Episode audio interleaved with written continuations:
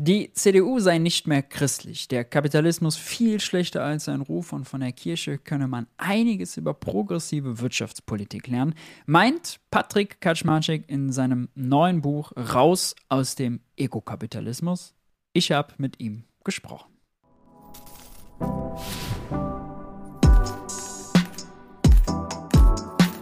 Hi und herzlich willkommen bei Geld für die Welt. Ich bin Maurice und in diesem Video geht es um den Kapitalismus, die christliche Soziallehre, die Kirche und was man von ihr über progressive Wirtschaftspolitik lernen kann. Ja, klingt kontraintuitiv, hatten wir hier noch nie das Thema, aber genau aus dem Blickwinkel hat Patrick Kaczmarczyk ein neues Buch geschrieben. Raus aus dem Ego-Kapitalismus ist der Titel, den ihr hier sehen könnt, für eine Wirtschaft im Dienst des Menschen. Gelobt wird das Buch von Patrick Kaczmarczyk unter anderem von der Ökonomin der Stunde Isabella Weber. Dieses Buch ist eine vernichtende Kritik des Ego-Kapitalismus und zugleich eine hoffnungsvolle Botschaft, dass es auch anders geht. Ja, und warum das so ist und wie Patrick das einlöst, darüber habe ich mit ihm im Interview gesprochen. Den Link zum Buch findet ihr unten in der Videobeschreibung und beim Geld für die Welt Newsletter auf Substack gibt es auch schon eine Leseprobe aus dem Buch. Wer das auschecken will, findet den Link auch unten in der Videobeschreibung. Kurz noch vorab, Patrick ist Entwicklungsökonom und arbeitet unter anderem als Berater bei der UNCTAD unter dem Dach der Vereinten Nationen und als Referent für Wirtschaftspolitik im SPD-Wirtschaftsforum, kennt sich mit der deutschen Lage aus, kennt sich mit der Lage in den Entwicklungsländern aus. Mit wem sollte man also besser über den Zustand der Welt sprechen als mit Patrick? Wir schnacken nicht mehr lang groß rum, wir gehen gleich rein. Hi Patrick, schön, dass du da bist. Danke, dass du dir die Zeit genommen hast. Äh, du hast ein Buch rausgebracht mit dem Titel Ego-Kapitalismus. Eine Wirtschaft im Dienste der Menschen. Jetzt mal ganz grob vorneweg, wie bist du denn darauf gekommen? Also äh, der Titel selbst muss ich hier an der Stelle sagen, die Idee dafür kam von Wolfgang M. Schmidt. Ähm, der ursprüngliche Titel war äh, tatsächlich der Untertitel und ich dachte mir, ach, das klingt ja eigentlich ganz schön, aber vielleicht ein bisschen zu wenig äh, betulich, zieht ein bisschen oder ist ein bisschen lame und ähm, entsprechend äh, hat dann Wolfgang einfach mal äh, diesen Ego-Kapitalismus-Begriff äh, aus dem Ärmel geschüttelt und für mich war das äh, einfach ein Begriff, der in einem Wort den Nagel auf den Kopf trifft ähm, bei all dem, was ich in dem Buch kritisiere. Also das, was Fabio De Masi zum Beispiel auch im Vorwort dann als ähm, Ökonomie des Ellenbogens bezeichnet hat, dass man wirklich auf allen Ebenen, also sowohl auf individueller Ebene, aber auch auf Ebene der Unternehmen und vor allem auch der Staaten, da wirklich, äh, jeder schaut einfach nur auf seine eigenen Interessen und boxt die einfach mit aller Gewalt durch. Und das ist eben in einer Wirtschaft, ähm, in der wir fundamental voneinander abhängig sind, auch in eine natürliche Umwelt eingebettet sind, natürlich eine Katastrophe. Mhm. Äh, es steht vorne fett auf dem Buch drauf. Äh, du hast es wahrscheinlich zur Hand. Halt's doch einmal in die Kamera. Äh, ich finde das Layout nämlich sehr geglückt. Äh, da ist es, das feine Stück. Im ersten Teil äh, nimmst du ja also wirklich mit dem Skalpell auseinander, wie irgendwie der Zustand der Welt gerade ist. Deswegen die Frage vorneweg, wohin hat uns denn dieser Ego-Kapitalismus geführt? Ja, also im Grunde zu all den Problemen, mit denen wir uns heute konfrontiert sehen. Das ist auf der einen Seite in den äh, nördlichen Staaten ähm, eine tief gespaltene Gesellschaft, extrem hohe Ungleichheiten, eine Umweltkatastrophe im globalen Süden, in vielen Teilen der Welt, ähm, weiterhin persistente und, und extrem hartnäckige Armut, fehlende Entwicklung. Also das ist groß. Ich meine, da kommen ja immer so äh, von, von irgendwelchen Laseraugen und Libertären dann immer ganz gerne irgendwelche World in Data ähm, äh, Grafiken, die dann eben zeigen, wie toll doch der Kapitalismus überall funktioniert. Im Grunde, ähm, wenn wir mal schauen, wer zu diesem Erfolg in Anführungszeichen beigetragen hat, sind das einige wenige asiatische Länder, vor allem voran China. Und ähm, wenn, man, wenn man die rausnimmt, bleibt einfach nicht wirklich sehr viel von dem Erfolg über, zumal auch das Groß ähm, der Bewegung äh, zwischen den Armutslinien eben auf den unteren Armutslinien war. Also man könnte zusammenfassend sagen, dem Menschen geht es heute etwas weniger schlecht als noch vor 30, 40 Jahren, was angesichts einer äh, technologischen Entwicklung, wie wir sie erlebt haben, ja eigentlich normal sein sollte, aber eben äh, von den ich sag mal, ähm, libertären Kapitalismus-Fans als äh, ja, der, der große Erfolg überhaupt irgendwie gewertet wird. Und äh, das relativiere ich in dem Buch ein bisschen, oder was heißt ein bisschen, schon, schon ziemlich, ziemlich deutlich. Ähm, Würde ich auch sagen, eben, ziemlich deutlich. Genau, ja. das ist ähm, in weiten Teilen der Welt einfach, äh, einfach noch äh, also es sind Zustände dort, die, die können wir uns hier gar nicht vorstellen. Und wenn wir gleichzeitig auch schauen, wie es bei uns ähm, von der Entwicklung her war, mit weiten Teilen der Bevölkerung, die extreme materielle Armut, Prekarität erleiden. Auch dort sehen wir einfach, dass viele Leute ähm, ja, durch den Egokapitalismus von der Entwicklung ähm, einfach nicht profitiert haben, am, am Wegrand liegen gelassen wurden. Und äh, nun versuchen wir irgendwie mit den, mit den Kosten klarzukommen, ähm, beziehungsweise mit den Folgen, die das in einer Demokratie hat. Und naja, bei einer AfD, die mehr als 20 Prozent hat, glaube ich, äh, sollten überall alle, alle Alarmglocken schrillen. Gib uns noch mal ein paar Schlagworte dazu, was du genau unter Ego-Kapitalismus verstehst. Also als Wolfgang diesen Begriff ähm, einfach mal in die Welt als Vorschlag geworfen hat, dachte ich mir so, ja, perfekt, weil das, was man zum Beispiel auf internationaler Ebene, also gerade auch bei der UNO, die ja, ich sage mal, an sich die wichtigste Institution ähm, für das 21. Jahrhundert sein wollte. wenn man mal guckt, so die Großmächte, es ist völlig egal, auf welcher Seite das ist, die machen, die machen, was sie wollen. Ähm, äh, da merkt man, dass der Multilateralismus einfach äh, überhaupt nicht äh, mehr funktioniert. Die UN ist ein, ein zahnloser Tiger, vor allem in, in, in wirtschaftspolitischen Fragen. Ähm, viele, viele Selbstblockaden und jedes Land guckt einfach nur, wo es, wo es bleibt. Und ähm, ich meine, wir haben das in Europa teilweise gesehen mit dem äh, deutschen Exportmodell, das die Arbeitslosigkeit der frühen Nullerjahre im Grunde einfach nur ins Ausland exportiert hat. Ähm, wir sehen das äh, mit den USA, die jetzt natürlich beim IRA, so gut ich diesen Ansatz wirtschaftspolitisch auch finde, natürlich ähm, auch eine, eine, eine protektionistische Dimension hat, ähm, die aber auch verständlich ist. Ja? Also wir waren zum Beispiel ähm, Inflation Reduction Act, ne? Das genau, der Inflation ja. Reduction Act, ähm, der im Grunde über ähm, ungedeckelte Schulden ähm, Tax Credits für erneuerbare ähm, Energie oder nicht nur, aber unter anderem für erneuerbare Energien ähm, rausgibt. Und wir haben mal eine Runde bei der Friedrich-Ebert-Stiftung mit einigen Leuten gehabt, die daran mitgewirkt haben. Und äh, die erste Dreiviertelstunde haben wir uns einfach nur darüber unterhalten, ähm, dass das globale Handelssystem einfach nicht funktioniert. Also das war wirklich die erste Dreiviertelstunde, wo wir über den IRA gesprochen haben, war äh, das das Thema. Und ähm, naja, das liegt eben dann einfach daran, dass es überhaupt keine ich sag mal, vernünftige internationale Kooperation mehr gibt, sondern einfach nur jeder, jeder guckt, wo er bleibt. Und dasselbe ist natürlich auch auf, auf der Mikroebene passiert. Also ich sag mal, Maggie Thatchers ähm, There is no such thing as society äh, ist im Grunde das, was politisch, wirtschaftspolitisch dann implementiert wurde, eine, eine Individualisierung von Erfolg und Misserfolg.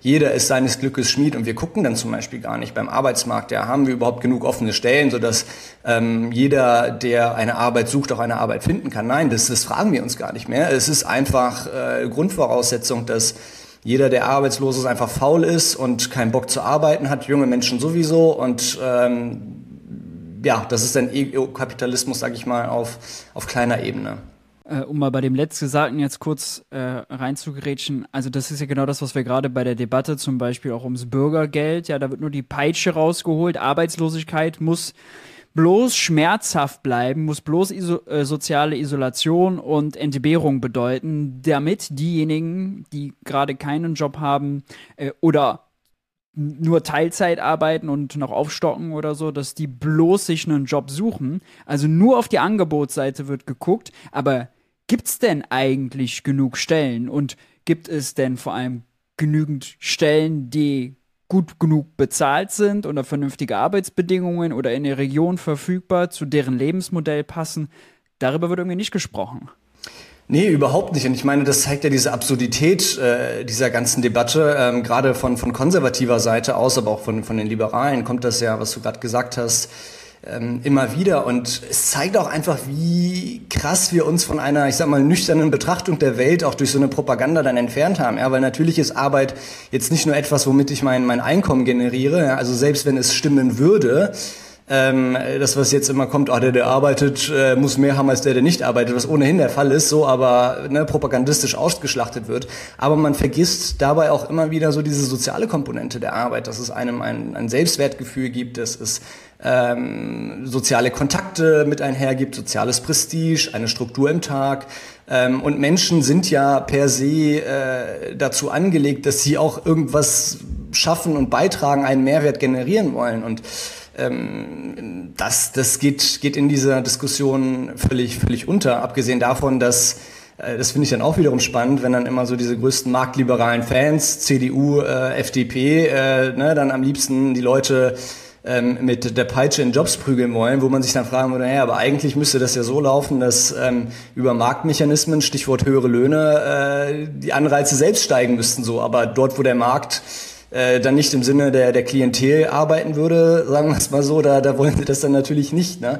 Abgesehen davon auch natürlich, dass man sich dann fragen muss, so ähm, wie passt es überhaupt von den, von den Qualifikationen her? Ja? Weil da gibt es ja mittlerweile auch empirische Studien zu, die einfach zeigen, dass es bei einer besseren sozialen Absicherung und mehr Zeit ähm, auch zu einem besseren Matching hinterherkommt, dass man die eigenen Qualifikationen besser zum Job anpasst und nicht, dass irgendjemand, der äh, ja, viel, viel produktiver irgendwo eingesetzt werden könnte, dann ähm, wieder mal ein Bild reingeworfen, irgendwo am Fließband steht, ähm, an, an, an irgendwelchen Flughäfen. Also ähm, auch das, äh, das ist ökonomisch, sozial und politisch ähm, eine absolute Katastrophe, diese Debatte. Du schreibst, äh, den Satz fand ich extrem spannend, äh, der, Neoliberal der Neoliberalismus zersetzt die Dynamik des Kapitalismus. Kannst du uns das erklären? Heißt das, der Neoliberalismus führt nicht zum Besten aller Kapitalismus, aller Kapitalismen, die irgendwie möglich sind? Ja, ich glaube, das ist, ähm, also wenn wir über den Kapitalismus sprechen, habe ich dann natürlich, äh, kriege ich dann natürlich immer so ein Bauchkrummeln, weil letztendlich haben wir innerhalb des Kapitalismus unglaublich viele verschiedene Ausprägungen. So natürlich gibt es dann immer wieder Leute, die sagen, ja, aber es ist immer noch Kapitalismus so, gut, aber letztendlich ähm, können wir das ja auch nicht äh, einfach negieren, dass ähm, wir gewisse Wohlstandssteigerungen hatten ähm, die wir der Innovationskraft dieses Systems verdanken. Die Frage ist immer, ähm, wie das System ausgestaltet ist. Und ähm, Neoliberalismus per se, vielleicht sollte man das ja auch nochmal dazu sagen, das ist ja auch schon mittlerweile so ein abgedroschener Begriff, dass es auch auf der rechten Seite dann immer heißt, oh, irgendwie alles Neoliberale ist böse oder so. Aber, ähm, und da gibt es ja auch mittlerweile eine Literatur, ähm, wo das recht gut äh, ausgelegt und definiert ist. Das ist eben ein gesellschafts- und wirtschaftspolitisches Programm ist zur Durchsetzung von Interessen. Und ähm, darin unterscheidet es sich auch beispielsweise jetzt von der Neoklassik. Ja? Also wenn man dann irgendwie mal sagt, so neoliberale Ökonomen sagen XYZ, meint man damit öfters äh, Neoklassiker, aber wir dürfen auch nicht vergessen, dass Neoklassiker auch ähm, zum Teil Argumente hervorbringen, die Neoliberalen wiederum völlig im Weg stehen würden. Ja? Also nehmen wir mal an, ähm, eine Verschärfung des Kartellrechts, da wird ja von Seiten der Verbände also wirklich volle Kanone gegengeschossen. Und das ist etwas, was natürlich jeder Mainstream-Ökonom sagen würde, zack, das brauchen wir, ja. Genauso wie bei der, bei der Lohnpolitik. Da gab es jetzt auch äh, zuletzt von Mainstream-Ökonomen ähm, eben die Argumente, über die wir vor einer Minute gesprochen haben, dass es höhere Löhne, bessere Arbeitsbedingungen braucht, ähm, um die Menschen Menschen dann in diese Jobs zu bringen und nicht einfach mit, mit, mit Gewalt da, da reinzutreiben. Also dieser Neoliberalismus, das ist wirklich diese Machtverschiebung weg von der Arbeit hin zum, zum Kapital. Und ähm, wenn man dann eben diese oligopolistischen Strukturen sieht, die sich daraus ergeben, also sparende Unternehmen, das ist ja auch etwas, was in einer Marktwirtschaft eigentlich überhaupt nicht der Fall sein sollte. Ähm, aber das ist das, was wir in den letzten 15, 20 Jahren eben eben haben, dass die Unternehmen zu Netto-Sparern geworden sind und ähm, sich dann, also jetzt zum Beispiel in den USA oder in Japan, an der Staat entsprechend verschulden muss. Deutschland hat das Schuldenmachen natürlich bequemerweise aufs Ausland verschoben und sagt dem Ausland gleichzeitig, sie sollen keine Schulden machen. Also da haben wir so ein bisschen so eine, so eine recht schwierige Schizophrenie, sage ich mal, mit der wir äh, international wahrgenommen werden. Aber ähm, das ist genau das, dass man diese Machtverschiebung eben hatte und dann gab es auch keinen Druck für die Unternehmen, wirklich produktiv zu werden. Weil produktiv wird man durch Investitionen und ähm, es gibt ja diese dieses Konzept der Löhne ähm, als Produktivitätspeitsche. Das heißt, man weiß beispielsweise jetzt als, als Unternehmen, okay, meine Lohnkosten werden ständig steigen. Wie kann ich dann insgesamt meine Produktivität äh, oder meine Wettbewerbsfähigkeit erhöhen? Das geht dann halt nur über eine höhere Produktivität. Und dann würde ich eben auch ähm, in neue Kapitalanlagen etc. investieren um produktiver zu werden und äh, so auf diese Weise meine Wettbewerbsfähigkeit zu erhöhen. Aber das haben wir nicht. Also im Grunde ist es wirklich, wenn wir uns mal die Produktivitätsentwicklung anschauen, mit Beginn des Neoliberalismus in ja, so den 70er, aber dann vor allem ab den Beginn der 80er Jahren, ist die Produktivität Stück für Stück für Stück immer weiter gesunken. So und ähm, das ist natürlich auch eine Folge der Politik, die da gemacht wurde, ganz klar. Wachstumsraten tatsächlich äh, genau. Also das Produktivitätswachstum äh, ist gesunken, nicht die Produktivität, das Produktivitätswachstum. So. Genau, genau. Äh, aber auch das Wachstum selber, also auch mhm. wie sehr steigern wir unser Bruttoinlandsprodukt. Carsten Linnemann setzt sich in Talkshows und redet davon, dass irgendwie 2010 bis 2020 das mega Wachstumsjahrzehnt gewesen wäre und wir hatten eine durchschnittliche Wachstumsrate von 1,2 Prozent.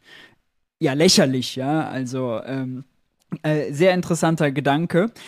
Du bist Experte für Entwicklung, du bist Experte für den äh, globalen Süden, also auch. Darüber wird pah, nicht so häufig gesprochen, nicht so gerne gesprochen. Äh, du machst das, du legst da den Finger in die Wunde. Die Frage grassiert auch im globalen Süden, denn dieser Ego-Kapitalismus und was richtet er dort an, bei den Ländern, die sich dringendst eigentlich entwickeln müssten? Ähm, ja, also auch dort grassiert der, der, der Ego-Kapitalismus ganz, ganz klar. Beim globalen Süden muss man natürlich, also man hat so diesen übergeordneten Begriff, der meines Erachtens auch eine gewisse Wertigkeit hat und einen gewissen Mehrwert bietet innerhalb der verschiedenen Länder natürlich nochmal extrem viel Diversität. Aber ähm, auch dort gelten im Grunde immer noch das Mantra der Privatisierung, Liberalisierung, der Markt soll es richten und ähm, das wird auch mit brutalster Gewalt noch von, von IWF und, und Weltbank durchgesetzt. Also auch wenn wir uns jetzt gerade zum Beispiel mal anschauen, was in Pakistan oder in Sri Lanka passiert, ähm, das sind Methoden, wo wir wirklich dachten, zumal ja auch gerade aus dem IWF beispielsweise im Bereich der Forschung ähm, extrem viele gute, ja schon progressive Sachen auch regelmäßig publiziert werden, die, äh, ich sag mal, sämtliche deutsche Institutionen ganz weit links überholen, wenn man das mal so äh, so platt irgendwie darstellen will. Aber in der politischen, der wirtschaftspolitischen Praxis ähm, ist es eben immer noch so, dass da recht blind auf äh, den Markt gesetzt wird. Teilweise natürlich auch ähm, durch fehlende internationale Kooperation werden Länder im Stich gelassen und können dann einfach nicht groß, um als sich dem Diktat des äh, IWF zu beugen, weil sie halt eben an Devisen kommen müssen. Und das ist der einzige Ort, wo man eben an, an Devisen kommt. Und ja, die, die, die Kredite gehen immer mit ähm, Strukturreformen einher. Also platt könnte man sagen Griechenland, Griechenland-Programme im globalen Süden und da wundert man sich, warum da nichts vorwärts geht. Du hast eben die Vereinten Nationen als zahnlosen Tiger bezeichnet. Äh, dazu kommt jetzt, dass Deutschland äh, da auch nicht einen unwesentlichen Anteil daran hat, denn wir haben ja jetzt äh, zuletzt die Haushaltsdebatte gehabt und da hat sich die deutsche Entwicklungsministerin hingestellt und erklärt, wie schmerzhaft denn die Einschnitte in ihrem Budget sind. 5% weniger für Entwicklungshilfe, 650 Millionen Euro weniger. Und das sorgt sogar dafür, dass Deutschland das Ziel der Vereinten Nationen, 0,7% der Wirtschaftsleistung für Entwicklungshilfe auszugeben, nicht erreicht. Also die viertgrößte Volkswirtschaft der Welt gibt da zu wenig. Koalitionsvertrag wird damit auch gebrochen, weil sie wollten es eigentlich parallel mit Verteidigungsausgaben aufwachsen lassen. Jetzt wissen wir alle, Verteidigungsausgaben to the moon und äh, Entwicklungshilfe wird zusammengekürzt. Äh, passt irgendwie auch nicht zusammen, oder? Das passt überhaupt nicht zusammen und das ist auch äh, vor allem ein, ein Signal, was einfach eine Katastrophe ist, weil man damit dann sagt zu so Leute, ihr interessiert uns einfach nicht, was ihr da mit euren ähm, oder mit eurem Problem, da könnt ihr, könnt ihr ruhig gucken, wo er bleibt. Also so ein bisschen, das ist ja die Kommunikation, die aus diesem Haushalt ähm, da herausspringt. Und also letztendlich bin ich ohnehin nur ein Freund von Entwicklungshilfe als, ich sag mal, Überbrückungstool. Ja, es müsste wirklich darum gehen, dass man ein System schafft, wo die Länder aus sich selbst heraus einen Kapitalstock aufbauen und wachsen können. Und dazu müssen sie sich von den Kapitalmärkten emanzipieren. Und das ist eben nicht der Fall. Ja, also viele ähm, der Währungen sind einfach auf den internationalen Devisenmärkten illiquide so. Die kriegt man einfach nicht ausgetauscht gegen irgendwelche anderen Währungen. Ähm, jedes Land muss natürlich auch irgendwo seine, seine Importe äh, haben und auch bezahlen. Und gerade am Anfang eines Entwicklungsprozesses ist es ja so, dass man ähm, oft über diese Importe dann, dann, dann oder den Import von Kapital dann praktisch wächst. Und ähm, ja, da müsste man einfach systemisch äh, völlig, völlig anders rangehen. Ähm, dazu kommt natürlich noch die Zinsproblematik in vielen Ländern des globalen Südens, wo die Zinsen deutlich, deutlich, deutlich über den Wachstumsraten liegen, ähm, teils sehr, sehr hohe Realzinsen dort vorherrschen. Da, das ist ja, da kann man, da kann man sich einfach nicht entwickeln. Da sind, da sind die Bedingungen von vornherein einfach nicht so, ähm, dass Entwicklung zustande kommen könnte. Und da stellt sich dann natürlich, weil in Deutschland haben wir ja natürlich immer so diesen Diskurs, ach ja, irgendwie, ne, das ist ja so viel Korruption dort und das ist alles so schlimm. Und natürlich, äh, also das ist selbsterklärend, ja, dass äh, Korruption und, und Transparenz ähm, in, in, in extrem vielen Ländern ein Riesenproblem sind. Aber wenn noch nicht mal die Grundvoraussetzungen für Entwicklung äh, gegeben sind, dann kann man auch nicht einfach auf die Eigenverantwortung äh, verweisen, wie das im Norden immer und immer wieder getan wird. Ja, auch diese Idee, dass wir da Hilfsgelder runterschicken und die versickern irgendwo, das ist auch völliger Quatsch. Also die Kapitalflüsse von Süden gen Norden sind viel höher als umgekehrt. Ja, also vor zwei Jahren beispielsweise waren die Zinszahlungen, die die Länder des globalen Südens äh, leisten mussten, ähm, bei 400 Milliarden ungefähr doppelt so hoch wie die 200 Milliarden insgesamt an Entwicklungshilfe, die äh, in den Süden geflossen sind. Also äh, das, das System, das ist absolut pervers, das funktioniert vorne und hinten nicht und ähm, da müsste man es dringend reformieren. Für die kurze Frist natürlich äh, braucht es den, den Zugang zu Devisen und da, da ist äh, Entwicklungshilfe ähm, ein ganz wichtiger Hebel, dass äh, das dann auch gewährleistet ist. Du gehst äh, dem Ego-Kapitalismus und Neoliberalismus im Buch äh, bis auf die Knochen entlarvst Mythen rund um den freien Markt, äh, den rationalen, äh, allmächtigen, eigenverantwortlichen Konsumenten, der nur, wenn er seinen Eigennutzen maximiert, wenn wir das alle tun, dann wird die Welt schon ganz toll und Milch und Honig werden fließen. Vielleicht lass uns einmal ganz kurz, weil das immer so ein großer Aufhänger ist, über so diesen Begriff der freie Markt. Warum, vielleicht in aller Kürze, sind freie Märkte eine Illusion? Ganz einfach, weil Märkte Institutionen sind und Institutionen werden politisch gestaltet. Punkt. Also es gab nie äh, in der Geschichte äh, der Menschheit einen äh, genuin freien Markt, so wie der immer in den Medien irgendwie ähm, propagiert wird, ja, dass man, dass der Staat sich dann einfach raushält und der Markt regelt das dann irgendwie so von alleine. Das, das, das gibt es nicht. Also deswegen würde ich auch viel mehr für eine Ära der Re-Regulierung der letzten 40 Jahre als eine Ära der Deregulierung sprechen ähm, weil dort einfach neue Regeln dazugekommen sind, alte Regeln angepasst wurden und so weiter und so fort. Ähm, aber mit, mit freien Märkten hat das, was wir auf der ganzen Welt erlebt haben, äh, gar nichts zu tun. Ja, auch Freihandel hat nichts mit irgendwelchen, äh, mit irgendwelcher äh, Abwesenheit des Staates oder so zu tun. Da geht es um Standards, um Quotas, um Harmonisierung von Richtlinien und also da gibt's äh, tausende, tausende, tausende Bereiche, ähm, in denen sich dann die Politik, äh, natürlich mit dem Einfluss der Lobbyisten, dann ähm, die Regeln schreiben und die diese Regeln dann auch gelten. Ja, ähm, jetzt ist es so, wir erleben in Deutschland gerade den Diskurs rund ums Thema Klimaschutz, dass äh, das ja bitte so die FDP äh, dem freien Markt überlassen werden soll. Wir heben nur den CO2-Preis ein bisschen an, den Rest äh, macht der Markt dann schon selber. Erwartet man da zu viel vom freien Markt? Ähm, In Anführungszeichen natürlich. Ja, genau. Also ähm, das Bequeme, sage ich mal, bei dem Verweis auf den freien Markt für die Politik ist ja gerade so, man braucht überhaupt keinen Plan zu haben von dem, was man tut. Man sagt einfach, so, ach, der freie Markt und dann kommt man schon sehr, sehr kompetent rüber. Das macht ja auch ähm, die CDU ganz oft. Ne? Also man hat überhaupt keinen Plan von dem, was man wirtschaftspolitisch machen soll und dann sagt man immer der Markt und dann ist man da irgendwie fein raus. Ähm, aber letztendlich, also ich bin jetzt kein absoluter Gegner des CO2-Preises.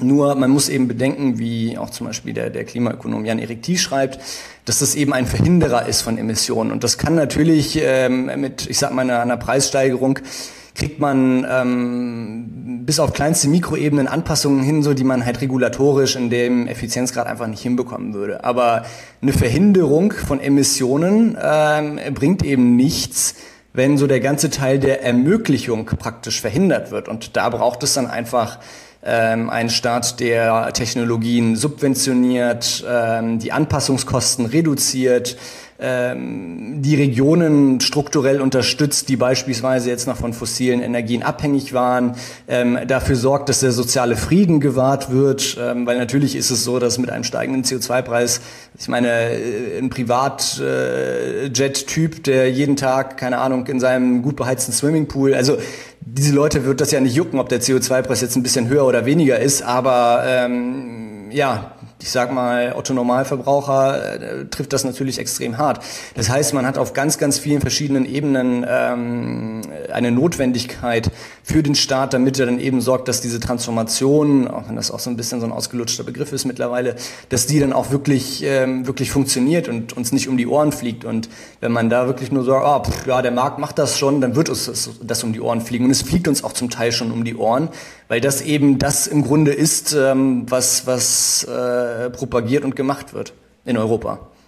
Kommen wir zum, wie ich finde, zweiten Kern deines Buches. Äh, das Ans der Anspruch, den du hast, ist ja nicht nur den Kapitalismus, den Neoliberalismus nochmal aus linker oder sozialdemokratischer, progressiver Brille zu entlarven, zu dekonstruieren, sondern, und das ist wirklich das Besondere, finde ich, äh, du stellst ihm die christliche Soziallehre entgegen. Huch, wird sich jetzt der ein oder andere fragen, wie kommt man denn auf die Idee? Also äh, angefangen hat es, also vielleicht äh, von persönlicher Ebene, ich bin eben äh, gläubiger, praktizierender Katholik, von daher war das, hat das immer in meinem, in meinem Leben irgendwo eine Rolle gespielt. Und wir haben dann beim Institute for New Economic Thinking, also kurz INET, in Young Scholars Initiative dort, vor mittlerweile ja, fast schon drei Jahren drei Fragen aus dem Büro des Papstes bekommen, über die wir mal nachdenken sollten und ähm, haben uns dann eben auf eine recht spannende Reise ähm, über verschiedene Webinars dann äh, zu diesen Fragen dann gemacht, unter anderem auch mit Mariana Mazzucato oder Rabbi Sergio Bertmann, ähm, ehemaligen Umweltminister Argentiniens, auch ein enger Vertrauter von Papst Franziskus ist. Und ähm, da habe ich einfach gemerkt, so wie viel Mehrwert ähm, im Christentum für eine bessere wirtschaftliche Ordnung ist. Und ähm, auch bei der UNCTAD hatten wir immer mal wieder Austausch mit dem Vatikan und man merkt auch wirklich, wie fit der ähm, Papst in ökonomischen Fragen ist, wenn er zum Beispiel ähm, globale Ungleichheiten kritisiert, ähm, auch auf systemischer Ebene oder auch innerhalb von Europa immer wieder auf ähm, die wirtschaftlichen Probleme bei uns hinweist. Und äh, das liegt natürlich auch daran nicht, dass er, äh, also er hat das natürlich zum Teil selbst erlebt, da er aus Argentinien kommt. Wenn man Dinge selbst durchlebt, äh, hat man das natürlich nochmal auf einer ganz anderen Ebene auf dem Schirm. Aber auch, der hat auch ein super gutes Team im Vatikan, ähm, das ihn eben brieft und vorbereitet. Und ähm, genau damit ging das dann halt so los. Und ähm, dann, als mein erstes Buch rauskam, Kampf der Nationen, ich glaube eine Woche danach oder so, habe ich mich dann mit meinem, mit dem Geschäftsführer des Westend Verlags unterhalten. Und ähm, ja, dann kamen wir irgendwie darauf zu sprechen, hey, das ist nicht mal Lust auf ein neues Buch. Und ich meinte so, ja klar, warum nicht? Und dann hat man das dann angefangen zu schreiben. Also das war, hat sich einfach so ergeben, ähm, würde ich, würde ich mal sagen. Auch gerade durch diesen Mehrwert, ne, den, ähm, den ich im Christentum für, ähm, für unsere Art über Wirtschaft zu denken sehe. Also das, und damit kriegt man dann auch vielleicht noch mal ein paar Konservative oder so abgeholt, wenn man die noch mal leicht daran erinnert, äh, sage ich mal, welche Prinzipien eigentlich gelten sollten. Also du sprichst schon das an, was ich gerade äh, fragen will. Wie lässt sich denn aus der christlichen Soziallehre heraus der Ego-Kapitalismus kritisieren? Also die Soziallehre an sich, vielleicht auch das nochmal für diejenigen, die damit nicht so vertraut sind, ähm, ist im Grunde oder sind im Grunde die Prinzipien, die die katholische Kirche ähm, aus der Bibel, aus den Evangelien für die Wirtschaftsordnung ableitet. Und das hat Ende des 19. Jahrhunderts angefangen mit ähm, Papst äh, Leo damals, der ähm, in Zeiten der Industrialisierung eben gesehen hat, auf der einen Seite unter was für Bedingungen ähm, die Arbeiter in der Industrie äh, arbeiten mussten, ähm, welche Ungleichheiten sich ergeben haben und so weiter und so fort. Also das war ein Teil der Kritik und auf der anderen Seite natürlich aber auch ähm, hat er die Gefahr ähm, des totalitären Kommunismus ähm, gesehen und äh, wollte auch dann dort eine Lanze brechen. Also so ging das dann los und seither hat die katholische Kirche in mehr oder weniger regelmäßigen Abständen ähm, Enzyklika publiziert, ähm, wo dann eben auf ähm, ja, wirtschaftspolitische Fragen eingegangen wird. Und ähm, der Ego-Kapitalismus lässt sich dahingehend so kritisieren, dass man ähm, aus meiner Sicht, finde ich, ein sehr gutes Gleichgewicht einfach zwischen Arbeit und Kapital hinbekommt, zwischen Wohlstand und ähm, Umweltschutz, aber auch zwischen Wohlstand und persönlicher Zufriedenheit ähm, und, und, und Glück. Also man geht da so ein bisschen über das BIP hinaus, könnte man sagen. Dass äh, das BIP jetzt nicht der einzige Indikator ähm, zur, zur Wohlstandsmessung wird, auch wenn das natürlich ein wichtiger Teil davon bleibt. Und ähm, die Kirche legt dann verschiedene Prinzipien insgesamt aus. Also das Prinzip der Personalität zum Beispiel, die dann eben, ne, wenn wir dann von der CDU zum Beispiel jetzt hören, das christliche Menschenbild ist ja so wichtig und äh, das hat jetzt Herr Linnemann noch vor ein paar Wochen dann irgendwie nochmal ganz stark betont, das Ziel, darum dreht sich alles, ja, Friedrich Merz genauso, Kauder dann auch nochmal.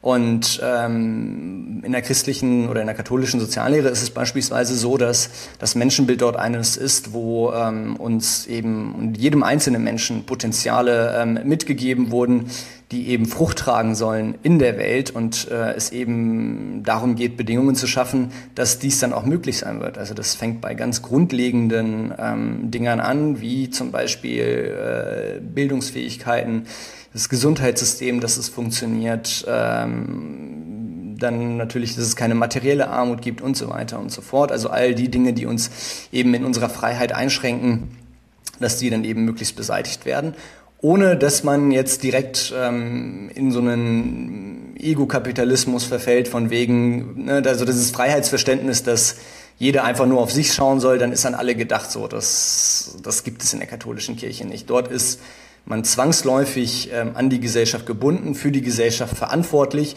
Und so wird, wie ich finde, eine wunderschöne Synthese zwischen diesem ständigen äh, Dualismus, zwischen Individualismus und Kollektivismus, äh, der da aufgemacht wird, der wird dadurch durchbrochen, weil es eben ja darum geht, dass es das gesunde Ich ohne ein gesundes Wir nicht geben kann, genauso wenig wie es eine gesunde Gesellschaft ohne gesunde Individuen nicht geben kann. Und da sind wir in den letzten Jahren, glaube ich, einfach sehr, sehr stark ähm, in die, in die Ich-Zentrierung ähm, von, von, von, von, von Wirtschaft, von Gesellschaft etc. gegangen, ähm, die uns eben um die Ohren fliegt sind auch noch ein paar weitere Teile, die ich an der Soziallehre ähm, schön finde, zum Beispiel äh, das Prinzip der äh, Solidarität, das eben genau auf diese Verbindungen eingeht. Ähm, wenn die Kirche dann auch kritisiert, zum Beispiel das Verhältnis zwischen ähm, Arbeit und Kapital, da sagt die Kirche ganz klar, ihr müsst auf der Seite der Arbeit stehen, denn mit der Arbeit ist auf der einen Seite die Verwirklichung der Potenziale verbunden, aber auf der anderen Seite auch ähm, die, die, die, die Personalität, die wir haben. Ja? Also das Kapital ist ja ein Frucht der Vergangenheit. Ähm, der Kapitalstock, ähm, auf dem unsere Wirtschaft aufgebaut ist, ist nichts, was wir uns selber erarbeitet haben. Das haben wir geerbt in dem Sinne.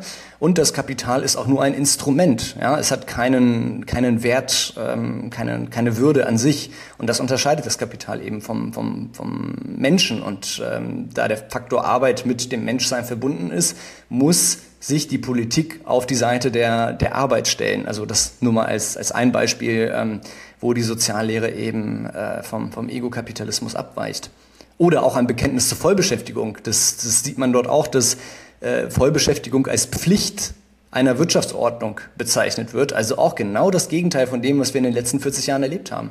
Wenn du also äh, aus dem Blickwinkel Friedrich Merz oder Carsten Linnemann zuhörst, wenn die über Wirtschaftspolitik reden, wenn Friedrich Merz jetzt äh, über das Bürgergeld herzieht äh, und da quasi ni Niedriglöhnern äh, vorwirft, äh, warum geht überhaupt noch arbeiten, wenn doch äh, im Bürgergeldbezug Milch und Honig fließen.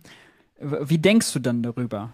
Also teilweise schäme ich mich, äh, dass das C dort noch im Namen steht. Das ist wirklich was, wo, ähm, ja, ich, ich kann es nicht anders sagen. ich muss mich davon so ganz klar distanzieren, weil es einfach nichts, überhaupt nichts mit dem christlichen Weltbild zu tun hat. Ganz abgesehen natürlich, ich sag mal, von der, ähm, von der ökonomischen Dummheit und Primitivität, äh, die in diesen Argumenten drinne ist, ist es überhaupt nicht christlich. Und da finde ich, dringen wir auch zu etwas vor, wo, ähm, äh, die Probleme einfach äh, oder noch viel, viel tiefer liegendere Probleme offenbar werden. Ja? Weil wenn eine CDU, die sich dem C verschreibt, wie sie es immer und immer wieder propagiert, wenn sie nichts mit diesem C zu tun hat, so, dann steht sie im wahrsten Sinne des Wortes für nichts. Ja, also man hat so dieses Identitätsproblem, das auch die, die SPD, glaube ich, äh, lange Zeit hatte mit der Agenda 2010, wo man natürlich äh, alles nur keine sozialdemokratische Politik gemacht hat.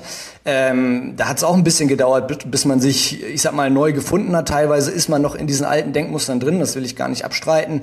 Aber ähm, bei der CDU ist das dann eben so, wenn man da halt äh, überhaupt nicht ähm, äh, Politik oder eher Oppositionspolitik gegen das C macht, wofür steht man dann eigentlich? Also für nichts im Grunde.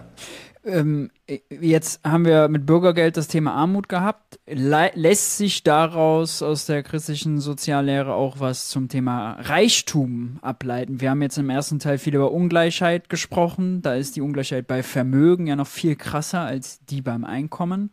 Äh, wie ist dein Blickwinkel entsprechend darauf? Also da ist die soziale, die Soziallehre auch sehr, sehr deutlich. Sie sagt, Reichtum also die Akkumulation von Reichtum per se ist ähm, in Ordnung. Ja, also dort wird auch Privateigentum beispielsweise als Naturrecht festgelegt. Ähm, das zwar umstrittenerweise, aber Privateigentum ähm, wird, wird dort gesichert als verlängerter Arm der menschlichen Freiheit.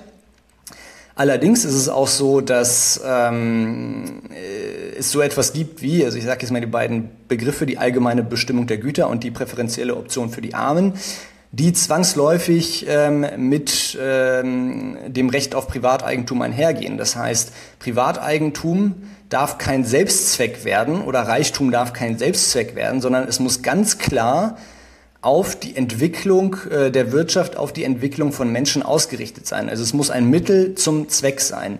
Und ähm, es ist auch nicht so, und äh, da gehe ich dann auch sehr weit ähm, in der Soziallehre zurück. Ich glaube, das war eine Enzyklika ähm, in, den, in den 30er Jahren des letzten Jahrhunderts, weil teilweise wird ja Papst Franziskus als, als Kommunist oder so dargestellt, was ich halt völlig absurd und abwegig finde.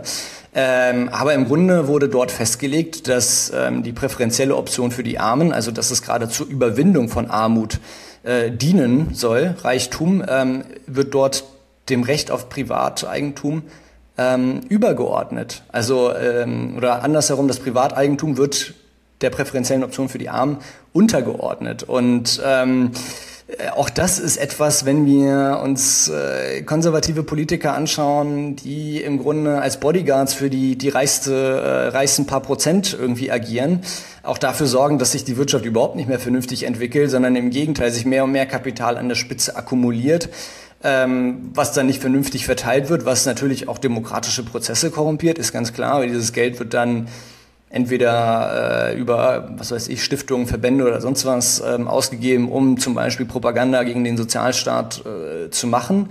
Ja, oder es wird als Rezyklat auf den Finanzmärkten zur weiteren Vermehrung eingesetzt. Und das ist halt eben ganz, ganz weit weg von dem, was die Soziallehre sagt. Und auch dort heißt es ganz klar, Reichtum existiert, um geteilt zu werden. Punkt. Ja, auch soziale Absicherung, wenn wir darüber schon gesprochen haben.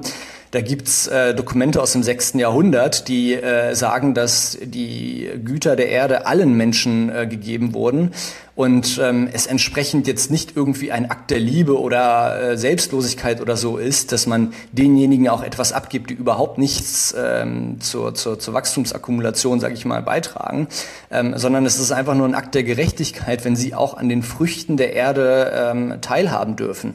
Ähm, und auch das ist, äh, also im Grunde könnte man es ein bisschen zugespitzt aus, ausgedrückt sagen, dass die Kirche im 6. Jahrhundert schon weiter war als es die CDU des 21. Jahrhunderts ist, was ein ziemliches Armutszeugnis ist. Wahnsinn, ja, allemal. Äh, dann äh, Frage Klima, Klimaschutz. Äh, lässt sich auch daraus et, äh, dazu etwas ableiten? Äh, ja, auch, also vor allem jetzt mit äh, der zunehmenden Umweltzerstörung ähm, hat sich die Soziallehre auch dort äh, ja, die Zähne ausgebissen, abgearbeitet in den letzten Jahrzehnten. Ähm, das ging interessanterweise schon mit, mit ähm, Josef Ratzinger äh, verstärkt weiter. Also im Grunde kritisiert die Kirche seit den 60er, 70er Jahren, dass man ähm, die Beherrschung der Natur irgendwie lernen müsse zu beherrschen.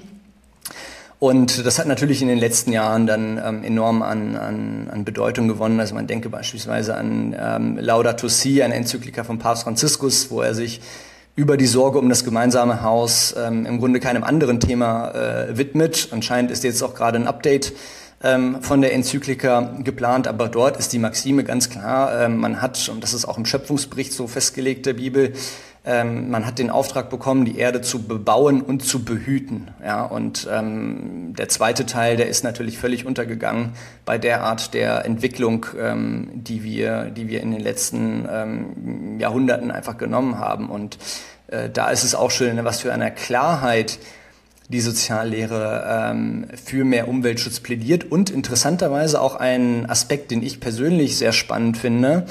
Ähm, das hat auch, glaube ich, Franzis äh, Josef Ratzinger als Benedikt XVI. das erste Mal aufgeworfen, wo er die Beziehung äh, des Menschen äh, zu sich selbst als ein Spiegelbild ähm, oder die Umweltzerstörung als ein Spiegelbild der Beziehung der Menschen zu sich selbst und untereinander sieht. Also ähm, er hat den schönen Satz gesagt, ähm, die Wüsten der Welt werden so groß, weil die Wüsten unseres Herzens so groß werden.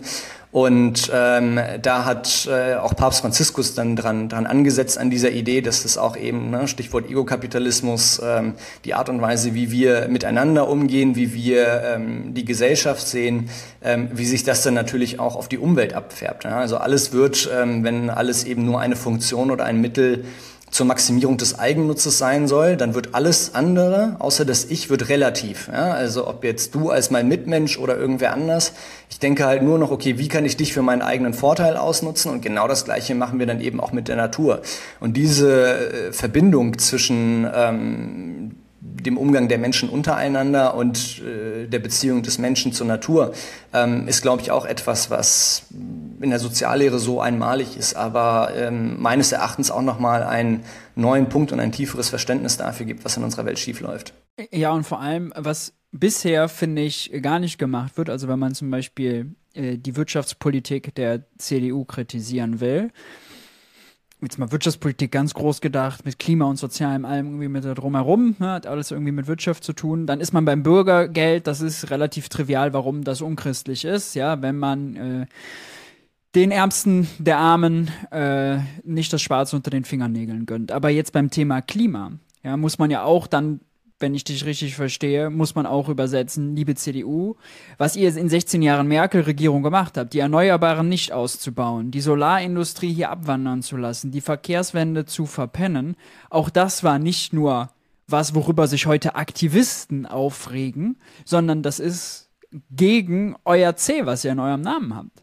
Ja, volle Kanone könnte man definitiv so sagen. Ähm, natürlich wird äh, dem christlichen Glauben, auch der Bibel, oft vorgeworfen, dass man eben äh, ne, ne, nimmt die Erde, unterwerft sie euch, äh, dass das eben so ein Freifahrtschein irgendwie für die Ausbeutung der Natur ähm, gewesen sein mag. Aber also da muss man die Bibel wirklich, äh, ich sag mal, im Gesamtkontext sehen und äh, direkt im zweiten Schöpfungsbericht, der an den Schöpf ersten Schöpfungsbericht anschließt ähm, wie gesagt, bekommen wir den Auftrag, äh, die Erde zu behüten. So und ähm, äh, also für mich ist es halt auch ganz klar, wenn wir aus christlicher Perspektive etwas als, als Schöpfung, als Geschenk Gottes betrachten, dann gehen wir einfach nicht mit der Erde so um, wie wir mit ihr in den letzten äh, Jahrhunderten, vor allem dann auch Jahrzehnten, wo wir natürlich schon deutlich mehr hätten wissen müssen. Ja, also natürlich kann man sagen, vor 200 Jahren gut war man sich der Umweltfolgen in dem Sinne vielleicht noch nicht so ganz bewusst. Da ging es halt vielleicht eher um, was weiß ich, Luftverschmutzung, Verpestung von Flüssen und so weiter. Aber so diese globale Tragweite war dort einfach, ähm, war dort einfach natürlich nicht bekannt, weil man auch nicht absehen konnte, in welche Richtung das noch gehen würde. Aber ähm, das, was, was die CDU auch in Sachen Klima veranstaltet, das hat auch leider wenig mit dem zu tun, was in der Bibel als Auftrag gegeben wird. Du bleibst in deinem Buch dann ja auch nicht nur dabei, den Egokapitalismus zu kritisieren, aus Ökonomsicht oder äh, eben aus äh, dem Blickwinkel der christlichen Soziallehre, sondern du gehst noch weiter.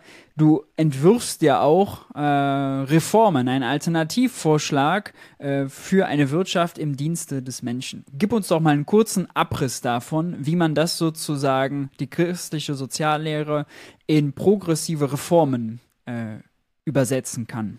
Also im weitesten Sinne wäre es eine Rückabwicklung ähm, der Entwicklungen aus den letzten 40 Jahren, dass wir eben äh, ganz klare und striktere äh, Grenzen für ähm, das Kapital setzen, ja, also vor allem die Finanzmärkte da mehr, deutlich mehr in Ketten legen, ähm, dass wir Arbeit stärken, ja, sei es über ähm, die Lohnpolitik, Tarifpolitik, ähm, internationale Kooperation auf europäischer Ebene, auf globaler Ebene, ähm, dass man eben dafür sorgt, dass, äh, was ich auch vorhin schon im Zusammenhang mit ähm, der Entwicklung meinte, dass ähm, jetzt nicht nur die Arbeit, sondern auch ärmere Länder einfach in unserem System gestärkt werden, sodass die sich aus sich selbst heraus entwickeln können und ähm, natürlich äh, in Bezug auf den Umweltschutz, dass man dort wirklich äh, jetzt volle Kanone Gas gibt, ähm, Pragmatismus walten lässt, äh, subventioniert, was die subventionieren lässt, ähm, was, was grün ist und ähm, äh, ja, im Grunde so die, die äh, egokapitalistischen Fehlentwicklungen einfach korrigiert. Sehr, sehr interessant. Das alles findet sich on Detail äh, in deinem sehr, sehr lesenswerten äh, Buch.